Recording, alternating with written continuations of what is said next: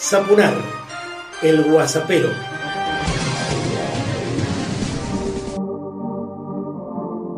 Personalizado y político, comienzo el Guasapero 73 y quiero compartir con vos que ya podés visitar mi página web y bueno, mm, evaluar seriamente la posibilidad de suscribirte. ¿eh? Hay allí también un espacio para hablar acerca del agua de Mendoza con una cantidad importante de grandes plumas mm, que provienen, por cierto, de diferentes sectores de la intelectualidad y de la producción en nuestra provincia, porque claro, los mendocinos que mm, estamos medianamente informados acerca de lo que verdaderamente se propone el poder real mm, respecto de nuestra provincia, bueno, no lo logren. ¿eh? Y entonces no solo hablamos allí acerca de los acontecimientos más importantes de diciembre del año pasado, sino también de todas las implicancias posteriores y de problemáticas que siguen atenazándonos, como por ejemplo el fracking y ahora todo lo que tiene que ver con las antenas mm, para el servicio 5G. ¿eh? Un www.marcelosapunar.com. Eh, fíjate, mirala, evalúa, suscribirte, necesito tu ayuda. La cuarentena política está mostrando que hay algunos números que se vuelan. 4.250 nuevos contagios y 82 muertes en 24 horas. ¿eh? Números este, que nos asombran porque en la Argentina estaban bastante controlados. Por cierto, fundamentalmente la problemática está en AMBA y también en Chaco y en uno o dos lugares más de nuestro país. En otro orden, la Cámara de Diputados evalúa la mm, deforestación en la nueva normalidad y además de los legisladores van a escuchar a organizaciones ambientalistas, sociales y científicas. Cinchamos para que esto sea así y por cierto se termine con los desmontes que bien sabemos son uno de los modos de destrucción del ambiente. Escuchemos ahora por un lado a Tato Jung, Yang, ¿eh? no sé cómo se dice, quien se desnuda. Es un periodista que lo vas a escuchar ahora, es cortito, ¿eh? Y mira, vas a ver cómo se desnuda. Aunque alguna vez nos lo vendieron en Technicolor como si fuera el non plus ultra de la mm, honestidad intelectual y también de la búsqueda de informaciones. Y luego lo vamos a escuchar al gran Juan Grabois, quien, bueno, mm, de algún modo, ¿no? Define a todos los Tato Jung o Yang. Comunicación con nosotros, Juanchi Zabaleta. Juanchi, ¿cómo te va? Tato te saluda y bueno, acá todos los de Cambiemos. Los de. Mirá. Los de la otra vuelta, estaba hablando de Cambiemos. ¿Cómo andás, Juanchi? ¿Qué tal? ¿Cómo estás, Tato? Un, saludo a vos y a todo el equipo. A ver, eh, primero, hoy dijo Jan. No es el no peronista. El gorila es el que tomó una decisión existencial de ser un sorete, es decir, despreciar al que está abajo. Aunque esté en el medio, aunque como decía Jaureche, eh, no tenés más tierra que la que hay en tu maceta, pero preferís que le vaya bien al oligarca que al peón, mm. ahí tomaste una decisión de ser una mala persona de despreciar al que está abajo. Esa es la esencia del gorila, que es un sector muy reducido de la sociedad. No son los que no son peronistas, o los antiperonistas si querés. El gorila, el gorila el que disfruta viendo sufrir al otro, el que quiere poner sus privilegios por encima de cualquier otra cosa, y que en la Argentina gorila y fascista son casi sinónimos. ¿Por qué te digo? Porque el sentimiento gorila fue el que bombardeó la Plaza de Mayo, el sentimiento gorila fue el que generó el golpe del 76, el sentimiento gorila fue el que generó la persecución, la desaparición, la tortura de decenas de miles de argentinos.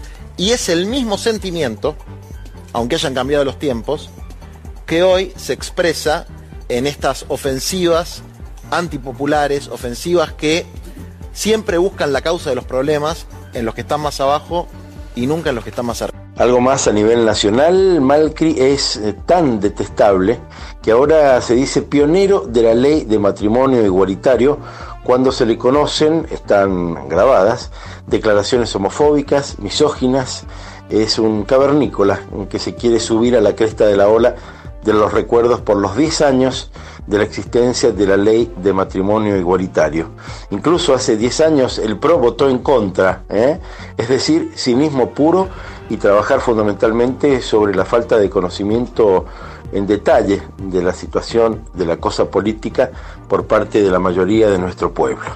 En Mendoza el 2,2% de la inflación este, se conoció respecto de junio y por cierto ocurre lo mismo en el resto del país.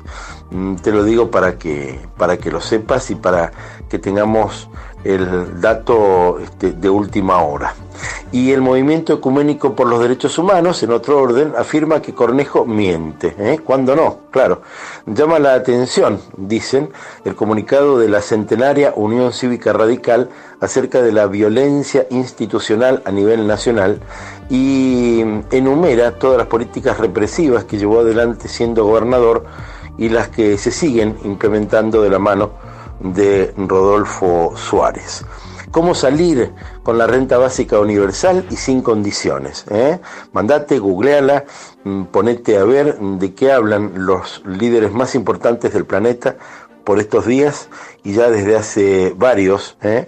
mm, porque este sería un modo de resolver el problema económico no solo en nuestro país. Escuchemos ahora a Mariela Sobín, escritora, mm, quien habla de uno de los colectivos de nuestra provincia, un emprendimiento que más que significativo. Hola Marcelo Zapunar, hola guasaperos y guasaperas. Mi nombre es Mariela Sobín, pertenezco a la colectiva de escritoras y disidencias por la IBE. La IBE es la Ley de Interrupción Voluntaria del Embarazo y me comunicaba para invitarles a la presentación de nuestro libro Cuerpos Urgentes, poemas, relatos y reflexiones por el derecho a decidir. Eh, la presentación se llevará a cabo el día viernes 17 de julio, o sea, el viernes próximo a las 20 horas, eh, en un vivo de Facebook. Nuestro Facebook es Cuerpos Urgentes. Ahí también podrán encontrar más información acerca del libro y de las eh, actividades en las que hemos estado participando.